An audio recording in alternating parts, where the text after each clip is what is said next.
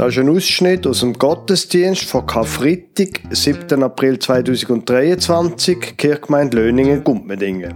Sie hören die Geschichte von Karfreitag nach dem Matthäusevangelium aus Kapitel 26 und Kapitel 27 und dann hören Sie die Einleitung zum Obigmal, beides vom Pfarrer Lukas Huber.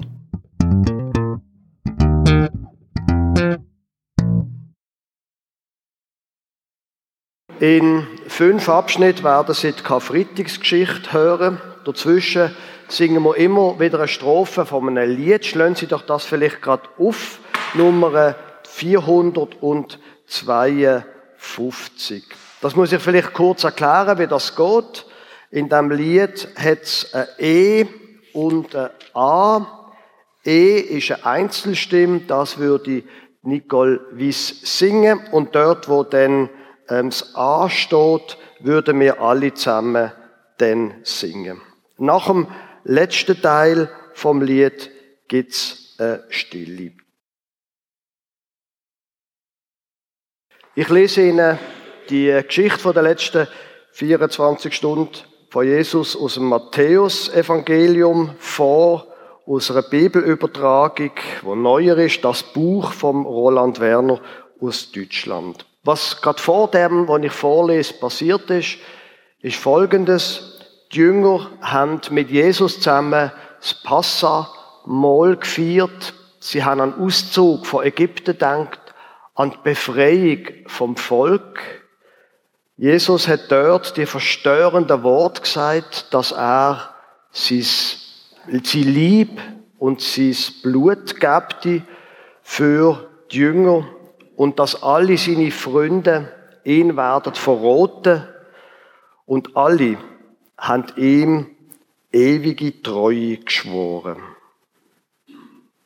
Dann ging Jesus mit ihnen weiter zu einem Gartengelände, das den Namen Gethsemane trug. Er sagte zu seinen Schülern, bleibt hier sitzen, bis ich dort gebetet habe. Dann nahm er Petrus und die beiden Söhne von Zebedäus mit sich und wurde von Trauer und Angst überwältigt. Er sagte zu ihnen, meine Seele ist bis zum Tod betrübt, bleibt hier und wacht mit mir. Dann ging er ein kleines Stück weiter und fiel nieder auf sein Angesicht er betete, mein Vater, wenn es möglich ist, dann soll dieser Becher an mir vorübergehen. Jedoch nicht, was ich will, sondern so, wie du es willst, soll es geschehen. Dann kam er zurück zu seinen Schülern und fand sie schlafend vor. Er sagte zu Petrus, Seid ihr nicht in der Lage, eine Stunde mit mir wach zu bleiben? Bleibt wach und betet, damit ihr nicht in die Versuchung hineingeratet. Ja, der Geist ist Gott zugewandt, aber die menschliche Natur ist schwach. Noch ein zweites Mal ging er fort und betete, mein Vater, wenn es nicht möglich ist, dass dieser Becher an mir vorbeigeht, ohne dass ich ihn austrinke, dann soll dein Wille geschehen. Da kam er zum zweiten Mal zurück und fand sie schlafend, denn sie konnten ihre Augen nicht mehr offen halten. Da ließ er sie zurück und ging noch einmal weg und betete zum dritten Mal und sagte genau dasselbe. Seht ihn,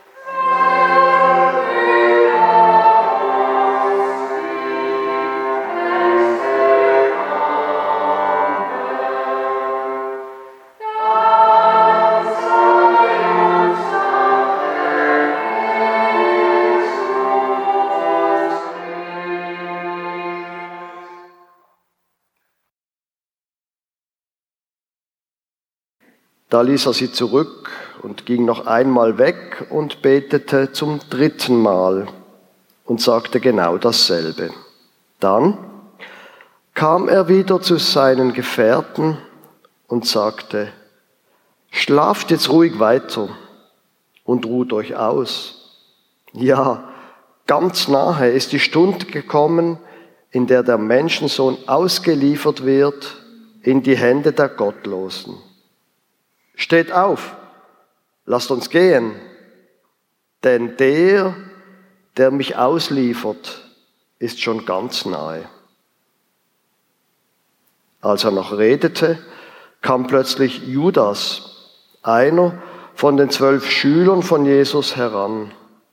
Zusammen mit ihm war eine große Schar von Menschen mit Schwertern und Holzstöcken. Sie waren von den obersten Priestern und leitenden Männern des Volkes geschickt worden. Der, der Jesus ausliefern wollte, hatte mit ihnen ein Zeichen ausgemacht. Der, dem ich einen Begrüßungskuss gebe, der ist es, den müsst ihr festnehmen. Er kam direkt auf Jesus zu und sagte, Grüß dich, Rabbi und begrüßte ihn mit einem Kuss. Jesus sagte zu ihm, Mein Freund, dazu bist du also gekommen. Da kamen sie heran, ergriffen Jesus und brachten ihn in ihre Gewalt. Doch einer von denen, die bei Jesus waren, streckte seine Hand aus, ergriff sein Schwert und schlug auf den Diener des obersten Priesters ein. Dabei trennte er ihm das Ohr ab.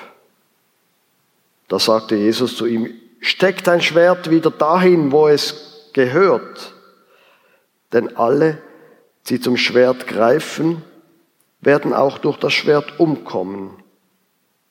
Meinst du nicht, dass ich meinen Vater darum bitten könnte, dass er mir jetzt sofort mehr als zwölf Legionen Engel als Beistand schicken würde? Aber wenn ich das täte, wie würde sich dann die Voraussage in Gottes Buch erfüllen, dass es genau so geschehen muss? Zum gleichen Zeitpunkt sagte Jesus zu der Volksmenge, ihr seid hierher gekommen, als wäre ich ein Verbrecher mit Schwertern und Holzknüppeln, um mich zu fangen. Dabei habe ich jeden Tag im Tempelhof gesessen und dort die Menschen gelehrt. Da habt ihr mich nicht gefangen genommen. Doch das ist alles so geschehen, damit das erfüllt wird, was die Propheten aufgeschrieben haben. Da verließen ihn alle seine Schüler und ergriffen die Flucht. Doch die, die Jesus gefangen genommen hatten, führten ihn zum obersten Priester Kaiphas. Dort hatten sich die Theologen und Religionsführer schon versammelt.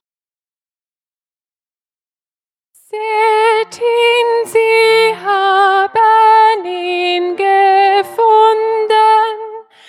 Sie greifen ihn, er wehrt sich nicht. Dann führen sie ihn festgebunden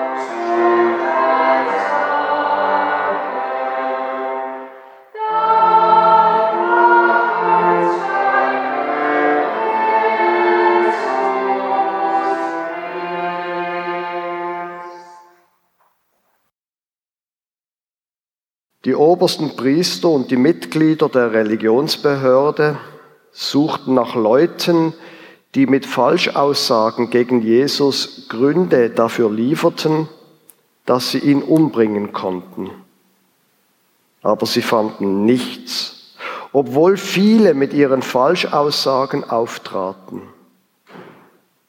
Ganz zuletzt traten zwei Männer auf und sagten, dieser Mann hat gesagt, dass er den Tempel Gottes zerstören und in drei Tagen wieder aufbauen kann.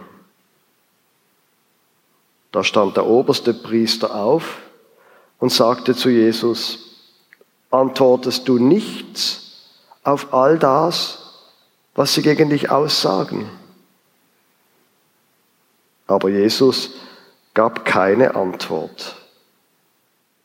Da sagte der oberste Priester zu ihm, ich beschwöre dich feierlich beim lebendigen Gott, dass du uns sagst, ob du der Messias bist, der Sohn Gottes. Da antwortete Jesus, du selbst hast es gesagt. Und darüber hinaus sage ich euch, von diesem Augenblick an wird es so sein. Ihr werdet den Menschensohn sehen. Er hat Platz genommen an der rechten Seite des Allmächtigen und er wird auf den Wolken des Himmels wieder auf die Erde kommen. Da zerriss der oberste Priester empört sein Obergewand und rief, er hat gegen Gott gelästert. Was brauchen wir jetzt noch weitere Zeugen? Ihr habt jetzt selbst seine Lästerung gehört. Was sagt ihr dazu? Sie antworteten, er hat den Tod verdient. Dann spuckten sie Jesus ins Gesicht und schlugen mit ihren Fäusten auf ihn ein. Andere schlugen ihm ins Gesicht und sagten, du Messias, sage uns durch deine prophetische Kraft, wer dich geschlagen hat.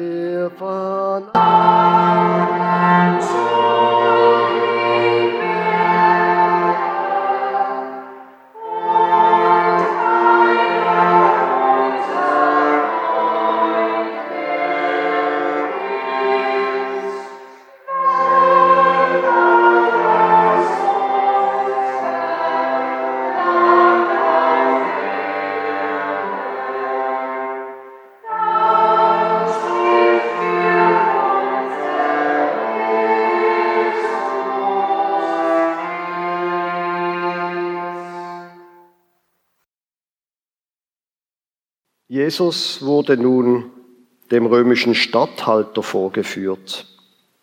Der verhörte ihn. Du bist also der König der Juden? Jesus antwortete, du selbst sagst es. Als er aber von den obersten Priestern und Religionsführern beschuldigt wurde, antwortete er nichts. Da fragte Pilatus ihn, hörst du nicht, was sie dir alles vorwerfen? Aber Jesus antwortete auf keine der Anklagen. Darüber wunderte sich der Statthalter sehr. Es gehörte zu den Gewohnheiten des römischen Statthalters, an jedem Passafest einen Gefangenen freizugeben, und zwar den, den das Volk wollte. Zu dieser Zeit hatte er einen berüchtigten Gefangenen, der Jesus Barabbas hieß. Als die Menschen nun zusammengeströmt waren, sagte Pilatus zu ihnen, welchen soll ich euch freigeben? Barabbas oder Jesus, der als Messias bezeichnet wird? Denn er wusste, dass sie ihn aufgrund ihres Neides ausgeliefert hatten. Als Pilatus sich auf seinen Richterstuhl gesetzt hatte, schickte seine Frau eine Botschaft zu ihm. Sie ließ ihm ausrichten, halte dich fern von diesen gerechten Menschen, denn heute Nacht habe ich im Traum viel wegen ihm erleiden müssen. Aber die obersten Priester und Anführer wiegelten die Leute auf. Sie sollten verlangen, Barabbas freizulassen und Jesus zu töten. Der Statthalter stellte ihnen die Frage, welchen von den beiden soll ich euch freilassen? Sie antworteten, den Barabbas.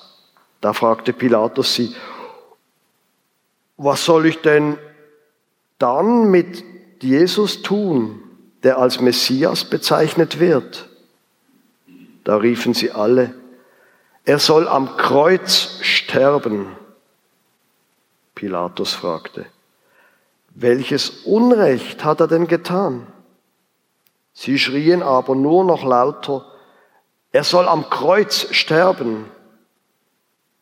Als Pilatus merkte, dass es alles nichts nützte, sondern der Aufruhr nur immer größer wurde, ließ er sich Wasser bringen. Er tauchte seine Hände da hinein, während die Menge zuschaute und sagte, ich bin hier völlig unbeteiligt. Mich trifft keine Schuld am blutigen Tod dieses Mannes. Damit müsst ihr dann zurechtkommen. Da antwortete das versammelte Volk, sein Blut soll über uns kommen und über unsere Nachfahren. Da schenkte Pilatus dem Barabbas die Freiheit, Jesus aber ließ er auspeitschen und übergab ihn den Soldaten, die ihn ans Kreuz nageln sollten. Dann schleppten die Soldaten des Statthalters Jesus hinein in das Prätorium.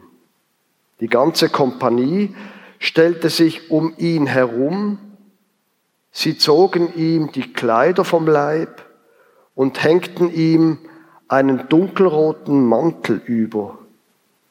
Sie flochten einen Dornenkranz und setzten ihn Jesus auf den Kopf, gaben ihm einen Holzstock in die rechte Hand und fielen vor ihm auf die Knie. So verspotteten sie ihn. Sie riefen, Heil dir, du König der Juden! Dann spuckten sie Jesus an, nahmen den Stock und schlugen ihm damit auf den Kopf.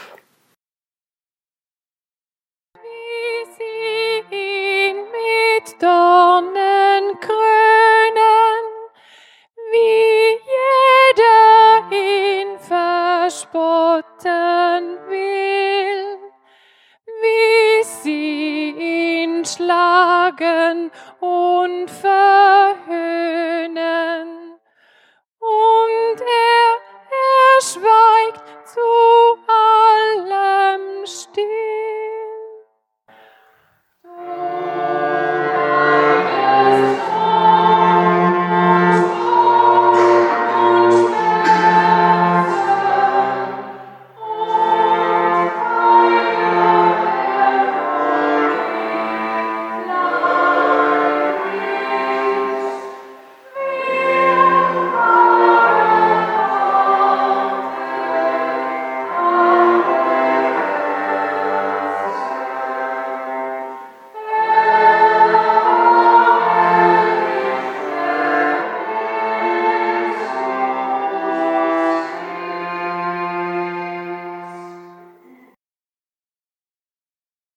Als sie schließlich aufhörten, zogen sie ihm den Mantel wieder aus und seine eigenen Kleider wieder an.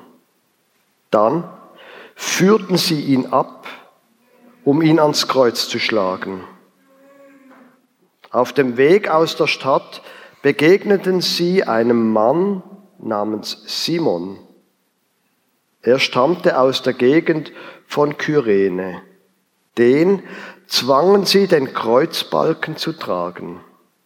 So gelangten sie zu dem Ort, der Golgotha heißt. Das bedeutet Schädelort. Sie gaben Jesus als Betäubungsgetränk Wein zu trinken, vermischt mit Galle. Als Jesus merkte, was es war, weigerte er sich, es zu trinken. Als sie ihn an das Kreuz genagelt hatten, teilten die Soldaten seine Kleidungsstücke unter sich per Los auf. Dann setzten sie sich hin, um ihn zu bewachen. Sie hatten über seinem Kopf ein Schild mit dem Grund für seine Verurteilung angebracht. Es lautete, das ist Jesus, der König der Juden.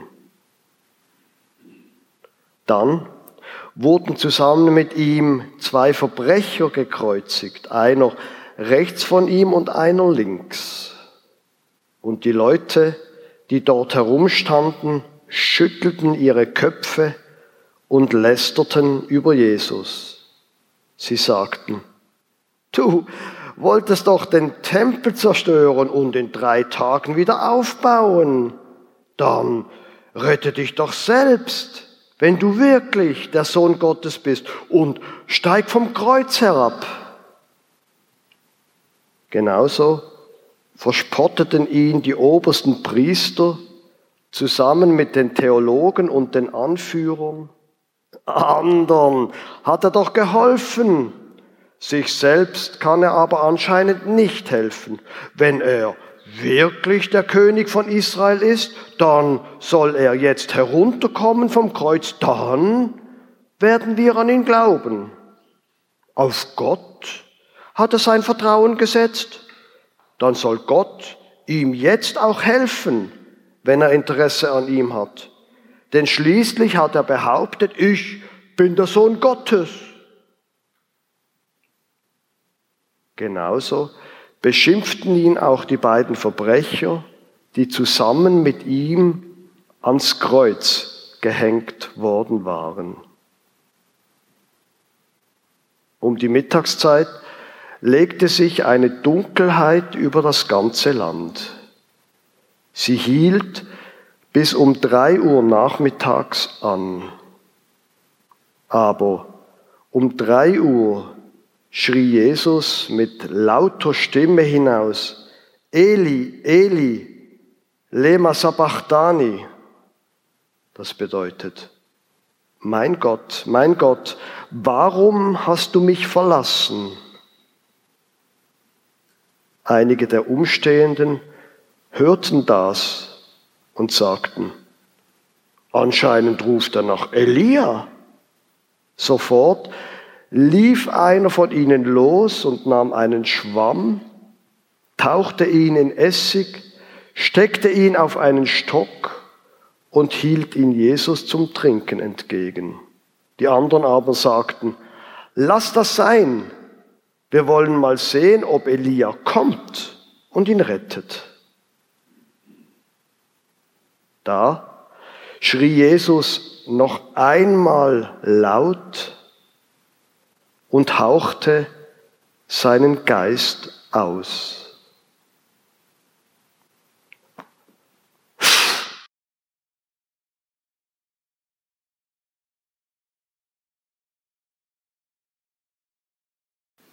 Liebe Gemeinde, die Geschichte von Karfreitag ist einfach eine unfassbare Geschichte. Was für eine Einsamkeit, wo Jesus hat müssen erleiden. Was für eine himmelschreiende Ungerechtigkeit. wie brutal, dass sie mit ihm umgegangen sind. Einfach unfassbar.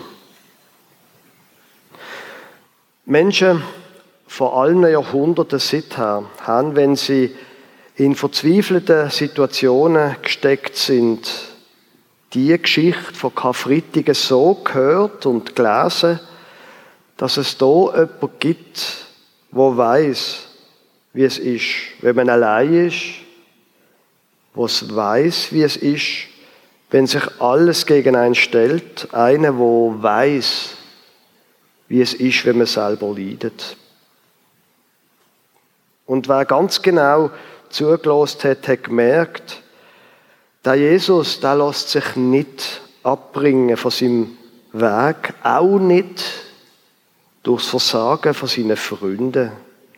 Ausgerechnet, seine Freunde haben es nicht geschafft, in seiner Einsamkeit bei ihm zu sein. Sie sind eingeschlafen. Und nachher haben sie sich davor gestohlen. Wenn das aber auch für mich gilt, dann bedeutet das, der Jesus bleibt dran. Er bleibt auch bei mir. Auch dann, wenn ich der Versuchung nicht habe widerstehen Auch wenn ich versagt habe, auch wenn ich ihn verleugnet habe, in meinen Worten und in meinen Taten. Jesus hat sich nicht von seinem Weg abbringen lassen und er hat das für uns da. Das ist das Geheimnis von Karfreitag. Er hat sein Leben gegeben, damit ich kann leben und sie auch. Für das steht das Obigmal, wo noch gerade eingesetzt hat, bevor die Geschichte angefangen hat, wo wir heute gehört haben. Er gibt uns nicht auf. Er verbindet sich mit uns. Er hat sich einmal gegeben für uns, vor 2000 Jahren. Und er gibt sich immer noch, heute, jeden Tag. Für das feiern wir Abendmahl. Amen.